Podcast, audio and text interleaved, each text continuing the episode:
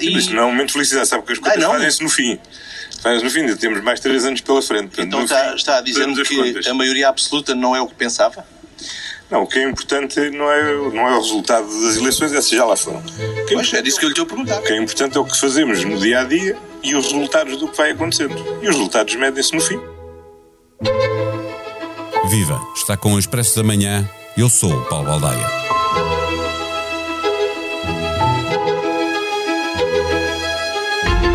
António Costa chegou à SIC carregando a pior avaliação de sempre nas sondagens da ICS Isqueté.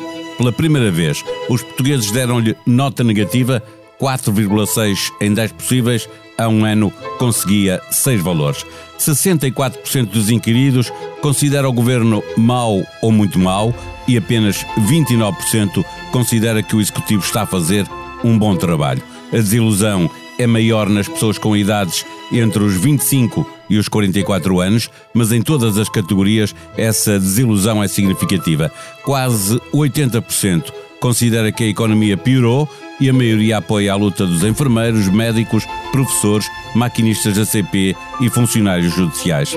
O retrato da situação em que se encontra o país e, por arrasto, a pouca popularidade de que goza o Primeiro-Ministro e o seu governo não aconselhavam sobranceria e Costa levava a lição bem estudada.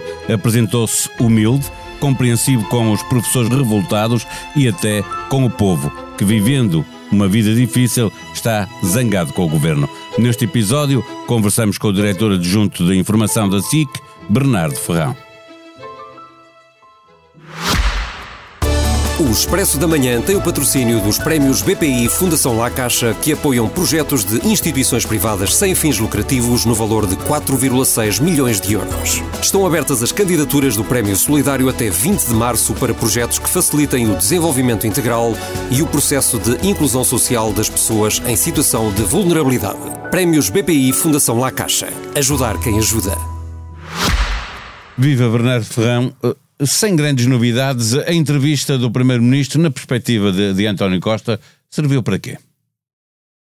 Eu acho que serviu sobretudo para António Costa um, se mostrar um, mais moderado, uh, serviu para acalmar um bocadinho os ânimos, serviu para mostrar que uh, há alguma normalidade naquilo que ele está a apresentar e que afinal as leis, sobretudo o pacote da habitação, não são assim tão radicais serviu para mostrar que ele aprende e que consegue recuar e consegue dialogar e, portanto, conseguiu suavizar, se quiseres, uh, esta, estas leis que foram muito mal recebidas, este pacote da habitação, mas isso é outra discussão que podemos ter.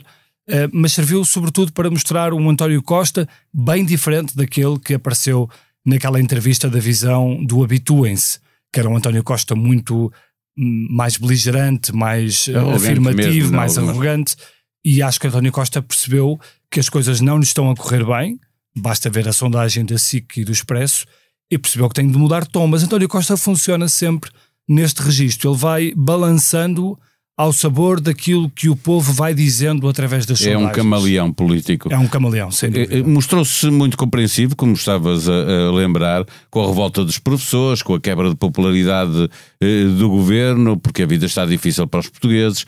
Eh, este mostrar-se humilde, como estavas a referir, é à procura de mais compreensão e, e, e que deve ter o desejo que isto depois se transforme eh, em mais apoio do eleitorado?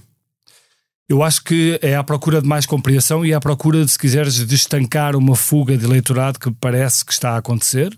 Uh, pelo menos é isso que uh, mostram alguns sinais que chegam do próprio governo, nomeadamente a equipa de comunicação que contrataram uh, e, todo, e toda a mensagem intensa que, que, tem sido passada pelo governo, mostra que, de facto, o governo e o Partido Socialista estão preocupados com essa, com essa fuga de eleitorado. Basta ver, por exemplo, o pormenor, o detalhe da sondagem, um, a avaliação do governo é de facto muito má um, e, e, é uma avaliação que tem vindo a subir um, nestas opiniões negativas, hum, sobretudo no último ano, e é uma avaliação que atravessa todo o eleitorado. Ou seja, não é só da parte da direita, há um eleitorado do PS, 39% também acha é que o governo está, eh, está a agir mal. Uh, há um, um eleitorado que não são só os mais novos, há também gente mais velha, por exemplo, os mais de 65 anos, têm 57% acham que o governo está a, a governar é um mal, uh, que é um, governo, que é um eleitorado muito próximo do Partido Socialista. Entre os 45 e os 64 anos, 66% também dizem que António Costa está a governar mal. Ou seja, há aqui muitas campainhas uh, a soarem dentro de, de São Bento. E eu parece-me que António Costa, nos últimos tempos, todas as medidas que tem vindo a tomar são exatamente preocupado com esta fuga do eleitorado e com o que pode vir a ser um, a pro, o próximo ato eleitoral, que são as europeias. Uh, António Costa está preocupado com o que possa acontecer aí um, e com uh, a interpretação que pode ser feita, nomeadamente em Belém, com o que pode ser feito dessas eleições europeias. Vai depender também depois do que acontecer à direita. Eh, eh, mas estavas a referir os jovens, que ele falou muitas vezes na entrevista sobre os jovens e sobre as famílias, são muitos eleitorados para, eh, para recuperar, mas o que parece é que o Primeiro-Ministro também estava ali um bocadinho conformado de que quando a economia melhorar, as coisas também vão melhorar para o Partido Socialista. Sim, eu acho que hum, todas as análises podem ser feitas, mas de facto Uh, e se virmos, se, se pusermos o, o, o gráfico uh, da situação económica, o gráfico que é apresentado na sondagem, da situação económica do país em cima do gráfico do governo, da atuação do governo, percebe-se claramente que quando as coisas começaram a correr mal, depois de, de, iniciar a guerra em fevereiro, depois da inflação começar a subir em flecha, os portugueses começaram a perceber que vinham aí tempos, tempos difíceis e, portanto, têm que culpar alguém e têm de queixar-se a alguém e, portanto, apontaram ao governo. Uh, agora, nada disto é eterno. Uh, o governo ainda tem alguns anos pela frente. O problema é o que é que António Costa fez para trás e como é que deixou o país. E o país chegou aqui, de facto, com o Estado, o Estado Social, por exemplo, está verdadeiramente falido tu não tens resposta do Estado Social para os problemas dos portugueses e isso vê-se na contestação nas ruas. Os hospitais estão como estão, as escolas estão como estão, as forças de segurança estão como estão, ou seja, é, é isto tudo replicado. Até aí a sondagem mostra que os portugueses estão claramente ao lado de, dessas corporações eh, profissionais que estão em protesto e, contra o governo. Claro, porque os portugueses percebem que o que veem nessas corporações é o que eles sentem em casa.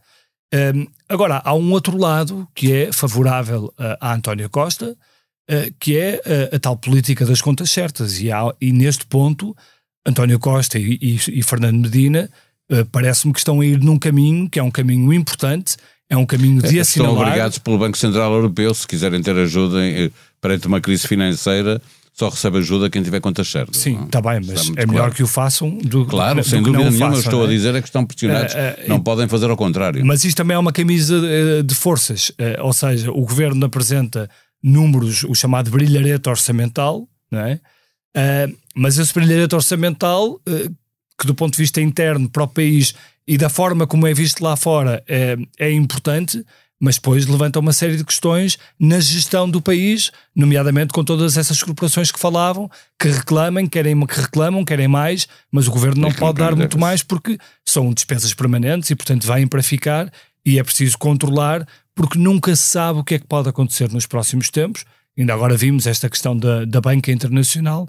Ou seja, tanto no, na América como aqui na Europa. É preciso ter muita, é preciso ter muita calma nesta gestão financeira e é preciso ter muito cuidado, sobretudo. E acho que António Costa aí uh, parece-me que uh, merece o elogio, uh, está, está a gerir bem essa frente. O problema é o que, o que fez nos últimos anos e como é que as coisas chegaram a este ponto. Nós chegamos a um ponto em que, que estavas a referir, em que o governo tinha, é responsabilizado, este como outros governos por essa Europa fora, por uma crise que é global, mas depois há coisas que são locais, não é? E no caso da habitação, há muita coisa que ficou por fazer e o governo apresentou um, um, plano que tu dizias na primeira leitura que fizeste à entrevista uh, que, que o pacote de habitação está a afastar o eleitorado do, do centro. Está obrigado a recuar nesta matéria o PS para não perder aqui, ou já perdeu parte dele, não é? Sim, eu acho sondagens. obrigado a recuar, eu diria mais que já recuou. Eu parece-me que Sim. assistimos foi um recuo. Quando o governo diz que uh, fez tudo o que tinha a fazer, a frase António Costa é uh, que um, agora passaria que a lei dá ferramentas e que os municípios são autónomos para fazerem o que quiserem.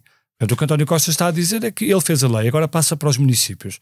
E, e, nós já ouvimos o que é que os municípios têm a dizer. Sim, a maioria dos os municípios, municípios vão dizer fazer. que não nem, fazem. Nem o arrendamento coercivo. O problema, o problema no, no alojamento local é um pouco O diferente. problema disto é que, como isto depende, ou é sempre fruto de muita tática política, estas medidas são atiradas para o debate público sem se pensar muito bem na coisa. Um, e muitas vezes, e neste caso em concreto, são vistas como quase radicais. Um, e, e, acho que uh, António Costa recua porque percebeu que, de facto, o pacote da habitação, que tem na base uma realidade de facto muito preocupante, porque há problemas seríssimos de, de habitação, mas uh, é legítimo perguntar o que é que António Costa andou a fazer nestes anos todos.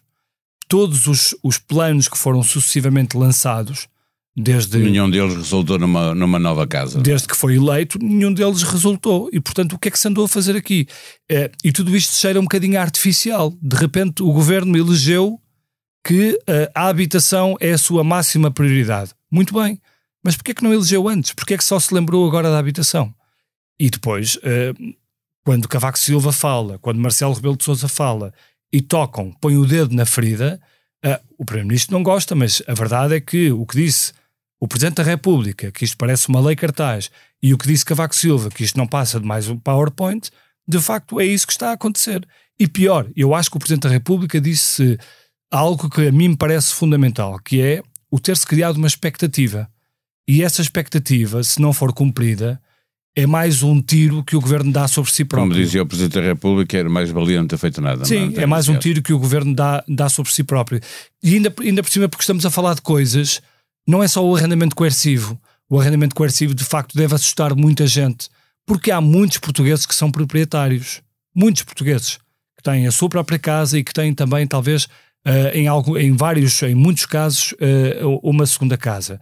Mas uh, essa, essa situação, de facto, assusta os portugueses, olham para isto com, como mais uma deriva radical eh, e depois não admira. E perde um eleitorado do centro que tinha. E depois não que admira que o eleitorado do centro que o eleitorado do centro se assuste e que António Costa apareça nesta sondagem a cair uh, sete pontos.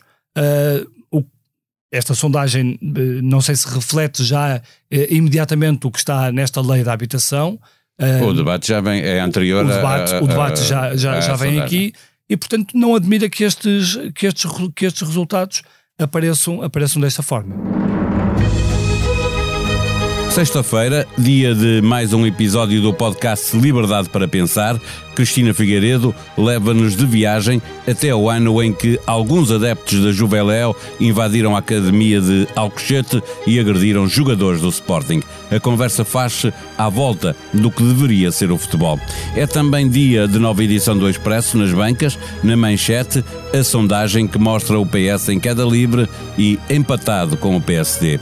Elvira pediu a Bruxelas para transferir bolsa que perdeu quando foi para ministra. A cientista tentou reverter a situação, mas não teve sucesso. Na aplicação que tem no seu telemóvel, avalie, comente os podcasts do Expresso e da SIC. Ajude-nos a fazer melhor o que fazemos para si. A sonoplastia deste episódio foi de João Martins. Tenha um bom dia, um bom fim de semana. Nós voltamos segunda. Até lá.